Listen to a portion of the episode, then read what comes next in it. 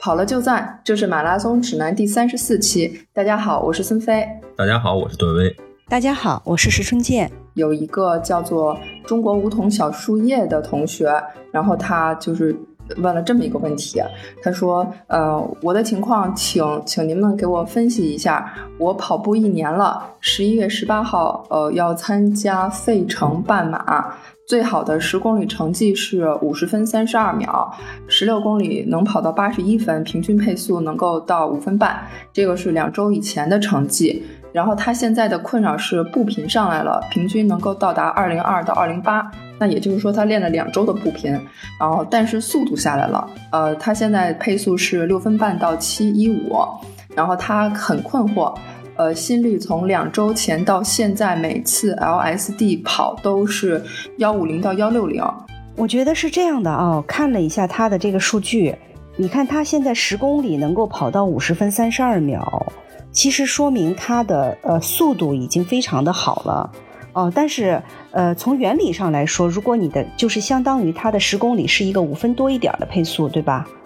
啊，那如果你的十公里是一个呃五分零几的配速，按理来说你的半马加个十秒钟就可以啊，就是从原理上，如果你训练到位的话，加个十秒钟就可以。但是你看它到十六公里的时候，它的配速就已经降到五分半了，就是在还没有跑到半马，它就已经多出了将近三十秒的时间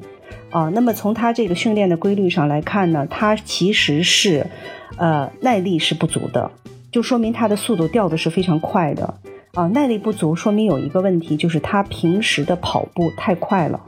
他平时跑步太快了，他没有积累起来他的这个有氧耐力，所以当他的糖原消耗完了之后，他的速度就会掉的非常的快啊。所以从他的数据上看，他整体来看，你看他说他周末的 LSD 都是在幺五零到幺六零心率，这个期间的 LSD 强度是很大的。啊，因为其实幺五零到幺六零是比较适合于比赛配速，就是我们当我们参加一个全马配速，比较适合于比赛配速。但是在平时的 LSD 这个配速是高了，LSD 我们比较建议的是，至少你在前三分之二段是要用幺五零以下的心率去跑啊。你说你还后三分之一。随着比赛的临近，可以逐渐的把心率提上来。这个以前节目我们都说过，所以他第一个问题在于说他平时的训练，呃，强度太大啊，速度太快。其实他的量是够的，你看他是准备一个半程马拉松，他周中都会去跑一个十公里、十六公里和十二公里，这个已经强度是很大了啊，所以他的这个量太大，呃，就强度太大，这是第一个问题。第二个问题就是他提到说。嗯，它的步频上来了，但是速度却下来了啊，这是一个呃非常正常的现象，因为我们之前在我们节目里就是如何练步频的这个节目里，我们说过，呃，步频训练其实是一个你跑步技术的训练，是一个你的跑姿训练，就是你在训练跑姿的时候，你是不可能讲强度的啊，你说我练跑姿的时候，我还要达到一个什么样的一个速度？那那那你就会很累，对吧？所以我们一般强调说，在你步频训练的初期阶段，甚至是说你这一堂课就是以步频训练为主的时候，速度是越慢越好，你才能把你所有的注意力放到你跑姿的各个环节上去提升你的跑姿啊。所以在练步频的时候，就不要去讲你的速度，不要去讲你的配速，而是专心致志的用低心率去练这个步频。所以，当他这里用两，如果他是只用了两周就把步频练到了二零二到了二零八，那说明已经已经很厉害了啊！但是肯定稳定性还是要差一些，还是需要去再稳定。所以，如果说他是要跑一个幺五零到幺六零心率的跑，那这个期间这个心率的跑步是不适宜练步频的。这个期间就是你专心的去跑你的节奏，跑你的强度了，而不是说你要去专心的把步频提到两百以上，这个是矛盾的啊。所以练步频的时候配速要慢是肯定的啊。那么它总体来说，从它的这个十公里来说，按理来说它半马跑进两小时是一个很轻松的事情了，十公里才五十分三十多秒。啊，但是现在就是他还是有这个担心，说明他知道自己一拉长就会掉速，拉长就会掉速的原因就是他的有氧耐力是不足，有氧耐力不足的原因就是平时他训练的过程中很大程度的用的是混氧，没有专心的去练他的有氧能力，啊，所以他需要在他平时训练的时候去放慢、放低这个强度，至少把心率要放到一五零以下，甚至是一四零左右，专心的去跑一些低心率，去训练自己的有氧能力。嗯，我觉得是这样，它主要存在这两个问题。其实它这个问题是很多跑友也都存在的，就是嗯，跑短距离的时候速度特别好。嗯，然后跑长了以后，问题就暴露出来了。尤其是我见到很多男同志啊，三十公里以前都特玩命，都特好，每次拉三十都拉的特好，但是比赛中一到三十以后，就像没电了一样。啊，所以他可以，有的人很多人半马能跑出幺四几，就是咱们女同志跑幺四几都很困难哦。反正我觉得我速度不行，但是到全马他能跑五个小时。啊，你就觉得很不可思议，对吧？我可能半马就是跑幺五几，但是我全马，我觉得跑个四三零之内应该是随随便便的事情，但是他就还四三零都达不到，真见到这样的人，所以我觉得我们可以以后再用一期节目来分析一下这个这个原因到底是什么产生的，嗯，挺常见的，嗯，所以说还是要耐下心来多跑这个低心率有氧，然后培养自己的。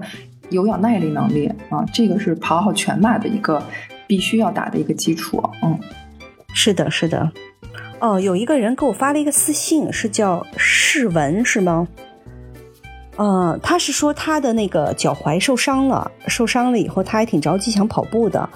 然后问一下可不可以开始慢跑了。呃，我我我觉得是这样的，因为脚踝受伤，咱们这个跑步的过程中，脚踝受的力还是蛮大的。啊，脚踝受伤以后呢，怎么检测说，哎，自己是不是究竟可以开始慢跑了？呃，咱们可以用静力来检测，静力就是做一下提踵的练习啊。你一开始呃，不要特别盲目的一下子单脚，你先用双脚，双脚提起来放下，提起来放下，自己看一下，就是受伤的这个部位是怎么样的。如果觉得没太有反应了，那我们就可以用单脚来实验。单脚，哎，提起来，慢慢放下，提起来，慢慢放下，看一下做上十次八次以后，这个位置有没有反应啊？如果仍然是没有反应，或者是微微的反应，我们可以找一个台阶，我们就是用前脚掌站在台阶上，然后用单脚的力量，因为台阶上的体重练习会比你平面的体重练习的力度又要加大了，在台阶上做一个。尽力的慢慢单脚提踵，慢慢放下，会放的比较深。台阶放到台阶之下，再慢慢提起来，再慢慢放下。如果你这个动作做上呃五到八个，仍然觉得还 OK，就是没有什么反应，那就跑步应该没有什么问题了啊。你就可以尝试着从慢跑开始，慢慢的呃就是速度也慢，距离也短，没反应再一点一点加上去啊。一定要做一些测试，然后再开始跑。而且不能着急，有时候脚踝的部位的小韧带真的是很难好，很难好。而且脚踝如果是，比如说你是在打球中出现的这种突然的这种崴脚，它甚至会有一个习惯性的崴脚，就是那个地方它会变松，变松之后不小心可能还会去崴啊。所以即便是好了，你开始做一些跑步了，哎，逐渐的恢复了，那么其实，在对于一个跑者来说，脚踝的力量练习还是要去做的，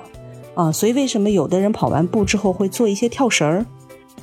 跳绳儿的时候，双脚轮流的啊，呃，也有人会做我刚才说到的这个楼梯、楼梯台阶的这种训练。还有像我自己，就是如果我在家里头去做核心，那么我一定会去做这个单脚跳。单脚跳每组至少做五十个，两个脚轮流，五十个是一组啊。休息上，比如说三十秒。再五十个一组，再五十个一组，就是三组是至少的，就是加强一下这个踝关节的力量，跑步的时候就会非常的稳定。对，正好前两天我这边有一个信息哈，就有一个朋友说他考周末跑了一个半程的比赛，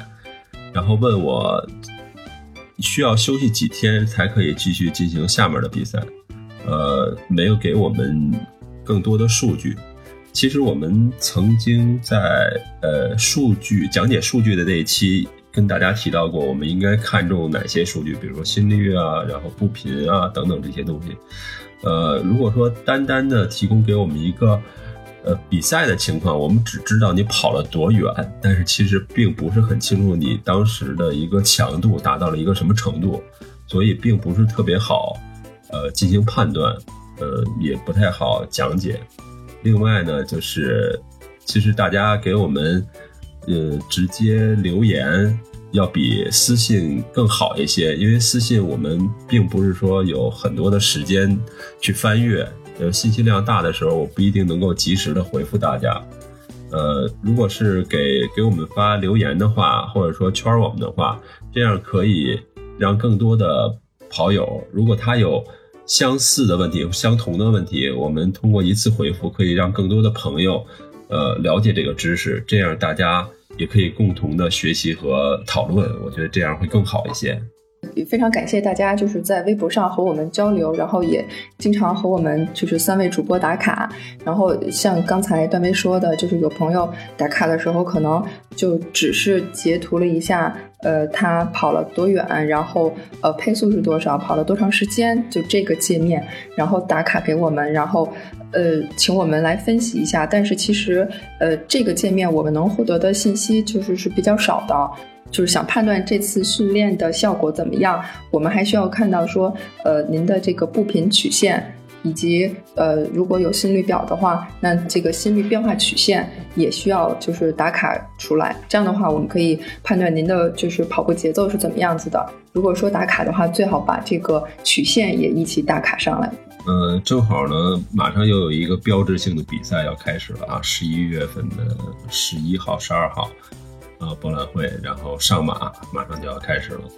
本来呢，我们是在北马之前做了一期赛前减量的，但是最近发现很多的朋友说我临近减量之前，感觉身体就是很疲劳，然后感觉恢复起来会比较慢。呃，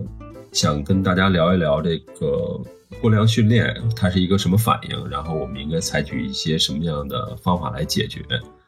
呃，专门拿出这么一期节目跟大家聊一聊过量训练。李姐，您看看从。咱们从什么角度跟大家来聊一聊？嗯，哎呀，过量训练我自己都有过好几次，所以是是有过这个比较深刻的体会的。我觉得，呃，最近确实是看身边的这些跑友啊，因为天气突然转凉了嘛，夏天那么热的时候，大家都挺过来了。天气转凉之后，状态就会比较好啊。突然发现，哎呀，自己配速也提升了，心肺功能也特别好，然后又加上下半年有好些大的比赛，就像你说刚才有上马。十一月十二号的上马，还有广马、深马，就是南方有一大堆这种比较大的这个马拉松赛。而且，呃，周围身边现在也不缺一些比赛，所以大家这个训练的热情特别的高涨。但是，这个呃，尤其是在比赛前，当你为了一个目标去特别严肃的努力的过程中啊，这种过度训练综合征可能不知不觉的就已经找到你了啊！我自己已经有过两次比较深刻的这个教训啊。我先来说一说我自己当时的情况。其实我是在跑二零一五年的这个柏林马拉松的时候，是我的第一个大满贯赛事，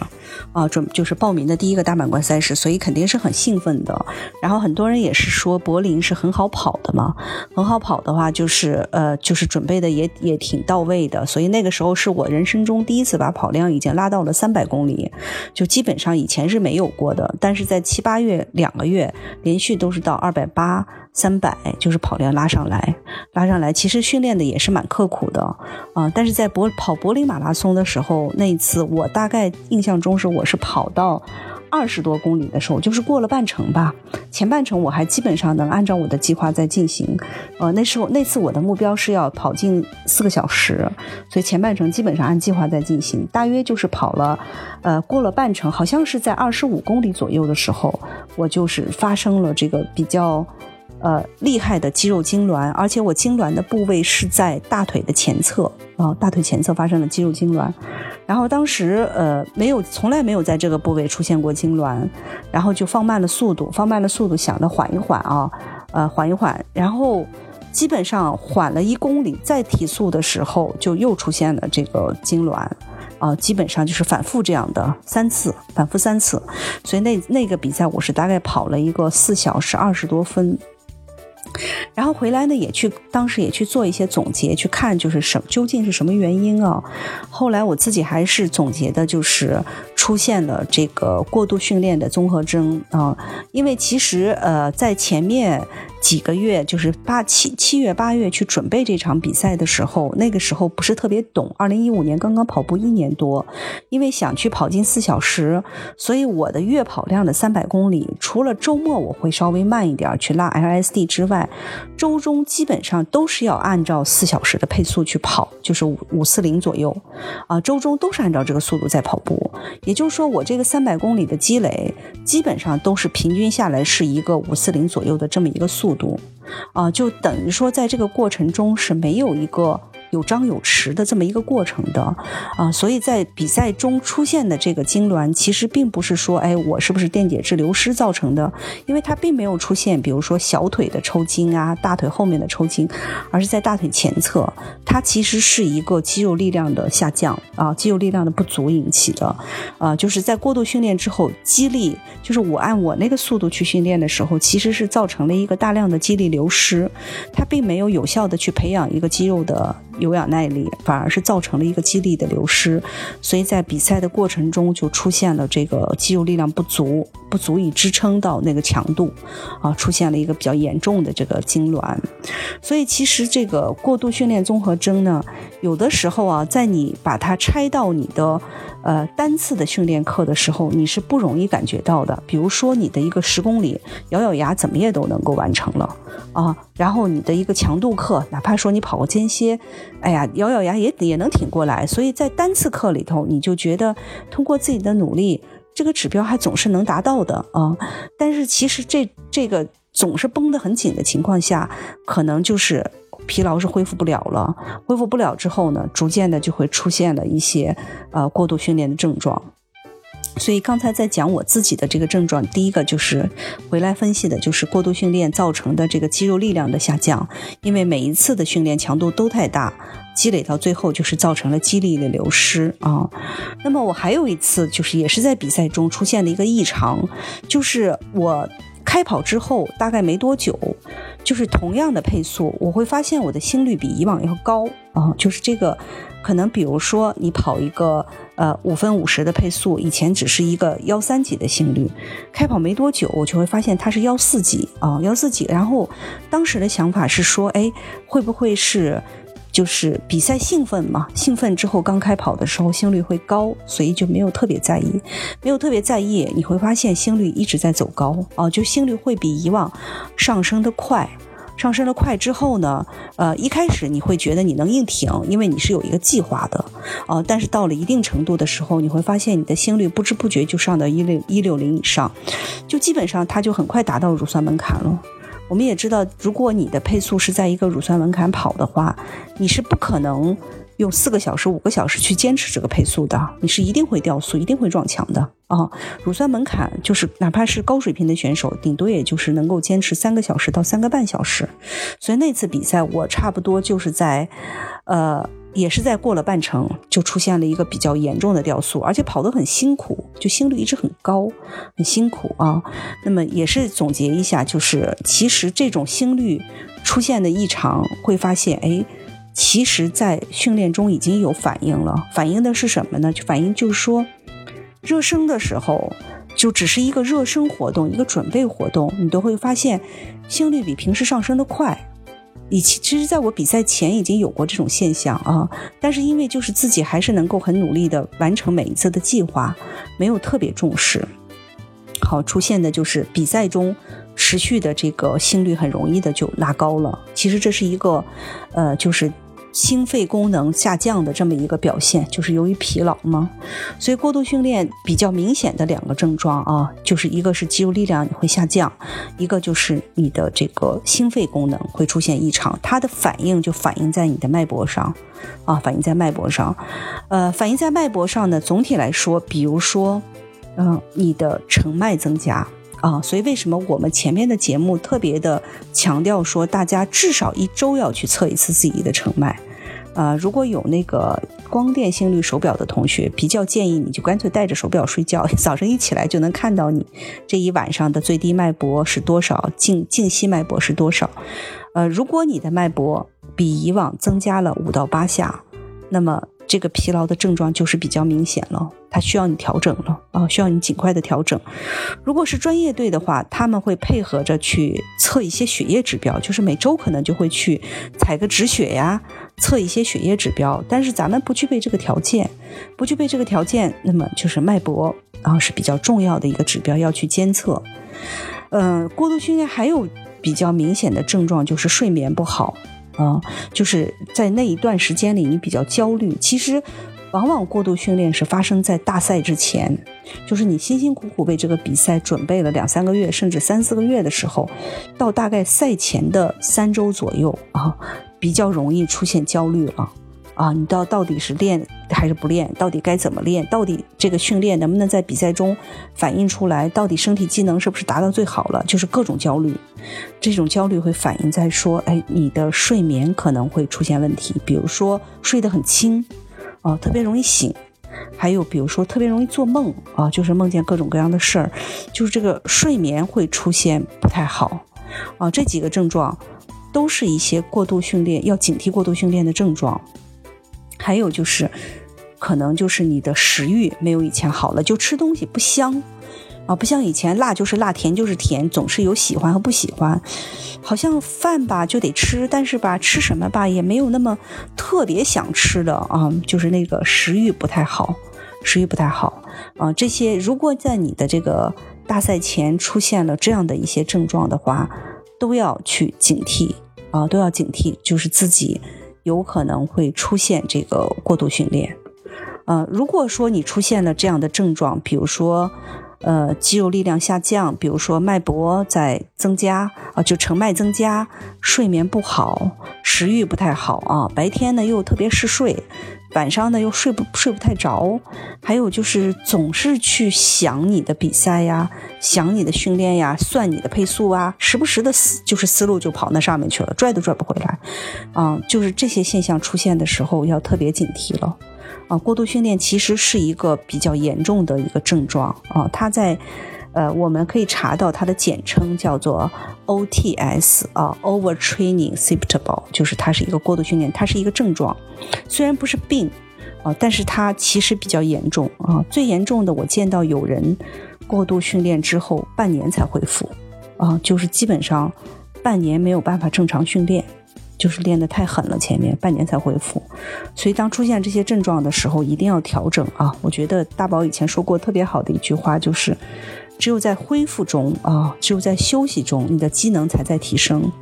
啊。其实所有的训练都是对你的身体结构进行一个重造的过程，所以它难免会破坏啊。只有休息中，它才能提升，所以不要舍不得休息。那么，呃，我刚才说到的肌力，肌力下降，还有一个比较简单的检测指标，就是有人会跑强度，有人会跑间歇，你会发现你的心率顶不上去了啊，就是在你可能一个月前或者五六周前，你跑一个间歇，你的心率挺容易达到幺八零的啊，但是最近，哎，你会发现你在跑强度的时候，你已经挺使劲儿的了，但是你的这个心率也就能达到幺七几。啊，同样的这个努力程度，心率顶不上去了。这个原因就是说，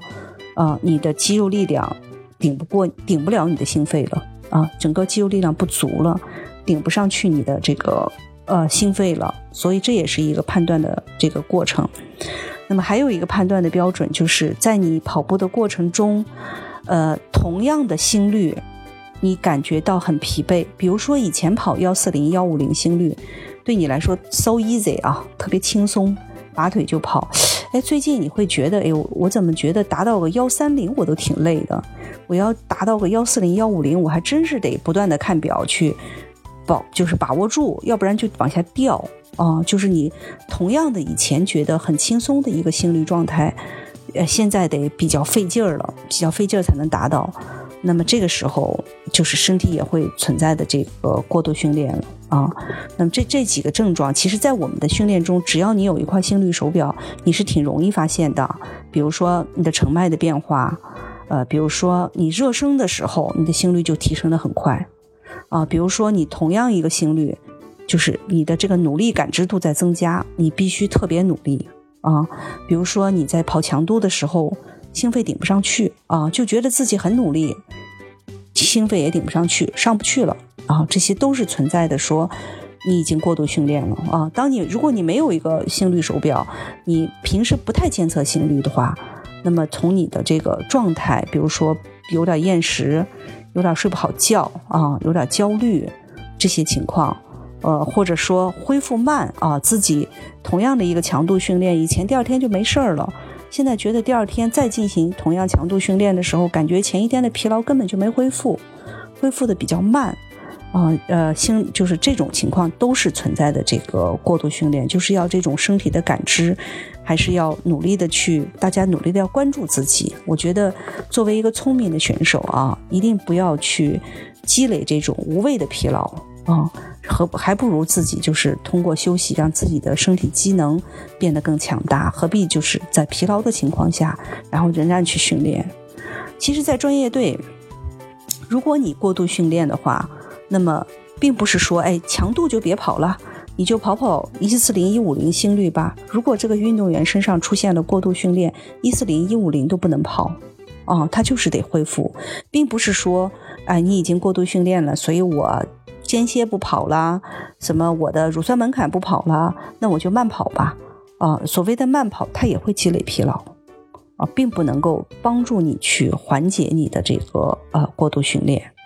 所以，当你出现了比较明显的这些我们刚才说到的指标的时候，就是要休息啊，完全要休息，至少休息轻度的过度训练，至少要休息五到七天，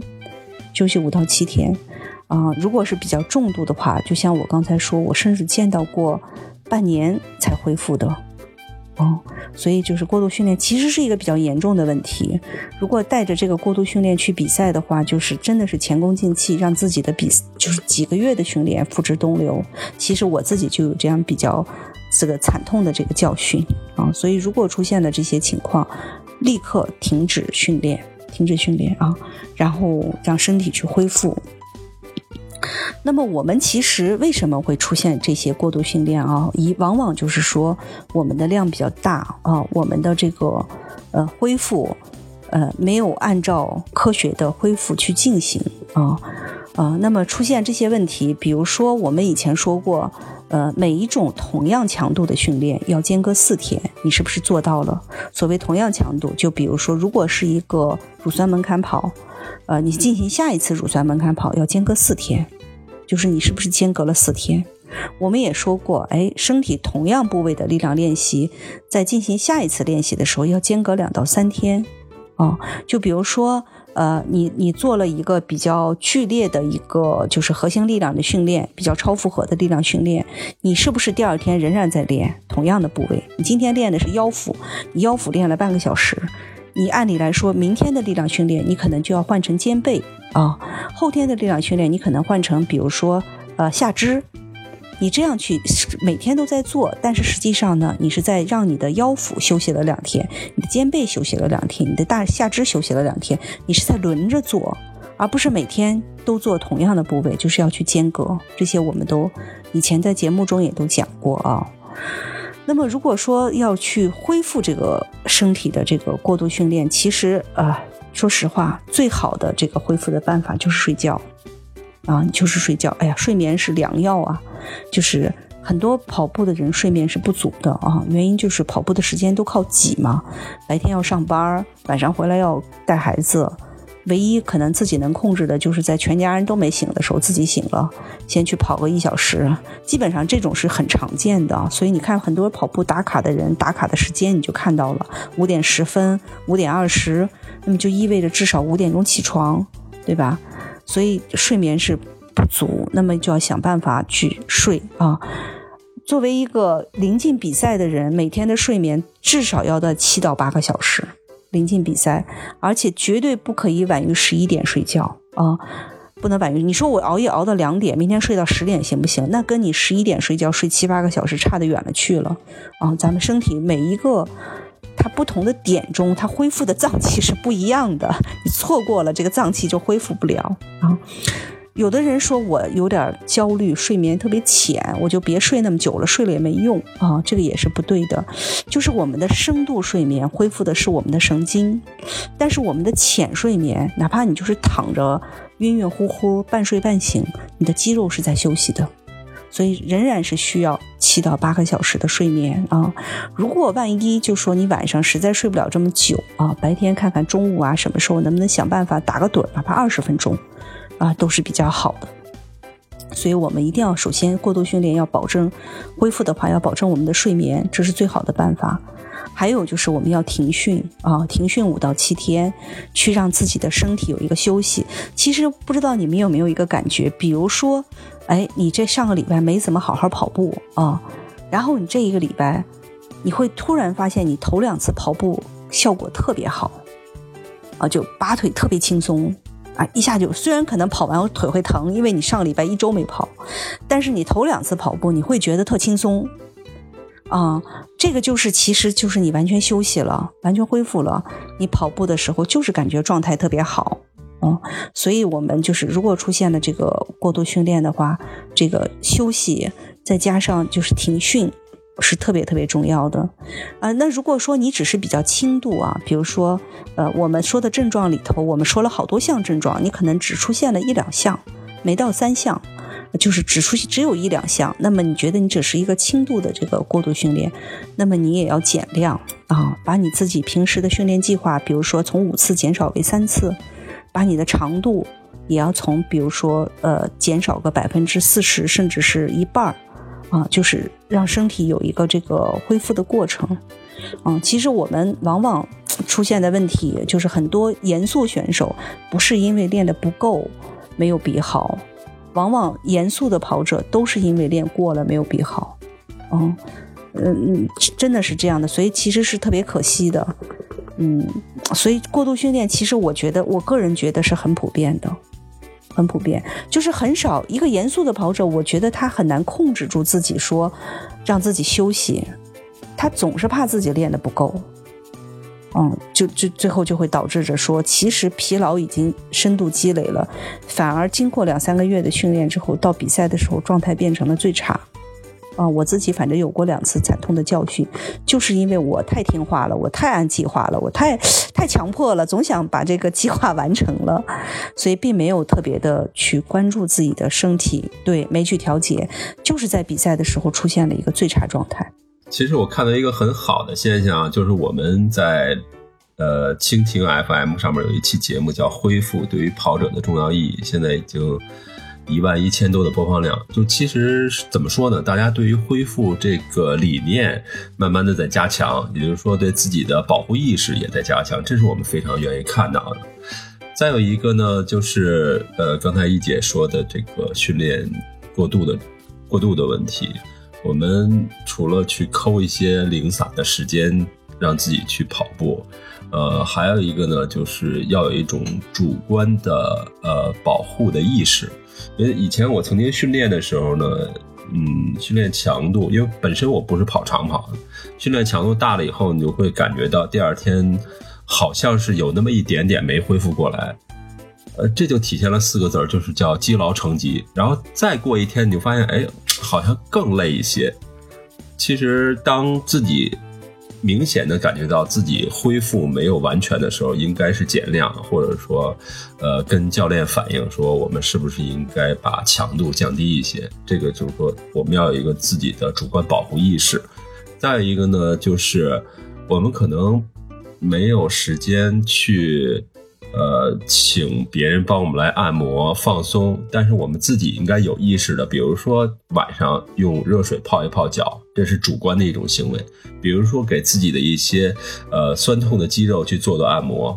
这个也是主观的行为。我觉得这个这个还是非常有必要，大家应该做一些这样的主观的行为。再有呢，就是手机给我们带来的一些困扰，就是大家。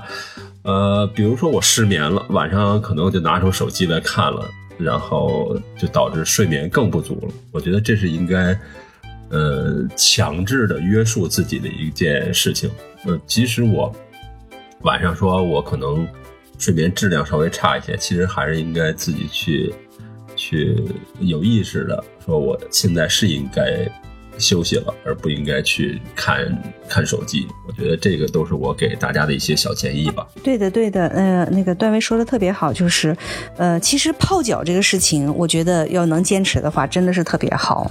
啊，泡脚泡完了以后，真的对晚上的睡眠也好，对于你的整个的神经的恢复啊，肌肉的恢复都是挺有帮助的。嗯，然后有条件的话去做一些按摩。但是如果说你没有办法出去做按摩，就家里头的这个泡沫。轴啊，这种去滚一滚啊，去，对对对，去放松一下。呃，其实我们最难掌握的就是整个训练过程中的一个节奏的安排啊，就是你越追成绩的人，你是难免会上一些强度啊。但是上了强度之后呢，往往就是，哎呀，控制不住，说，哎，我到底该恢复多久？我什么时候该上下一次强度？或者说？我上完强度以后，我该歇几天，我才能开始跑步。这个往往就是在主观上很难感受到，啊，他就会仍然坚持去跑。因为其实我们平时的每一次跑步，毕竟还是量比较，就是距离比较短嘛，就是咬咬牙怎么都能够挺过去。啊，对，这就会导致着你自己觉得你仍然能够完成计划。啊，所以你仍然是按照计划在走，但是其实你没有恢复啊，这个是，所以我我觉得就是监控一下成脉，然后就是记住自己的这个心率。就是比如说你幺三零心率，你大概是一个什么速度？你幺四零大概是一个什么？经常观察一下，如果它出现了比较明显的变化，以前你幺三零跑六分，哎，突然间这几天你觉得跑到六二零的时候心率就幺三零了，而且你跑到六二零你就觉得很累了，已经跟以前比以前跑六分还累，你就警惕了，这必须警惕了啊！其实这种感知是要去培养的。感谢大家收听《马拉松指南》，我们的节目每周三播出，也欢迎大家关注我们的社交账号，经常有福利送出。我们的微博是马拉松指南官微，官方的官，微博的微。我们的微信是马拉松指南播客，也欢迎大家关注主播的微博。我的微博是段威，喜欢阳光很好。我的微博是孙飞 runner，我的微博就是我的名字石春健。春天的春，健康的健，我们下周三见。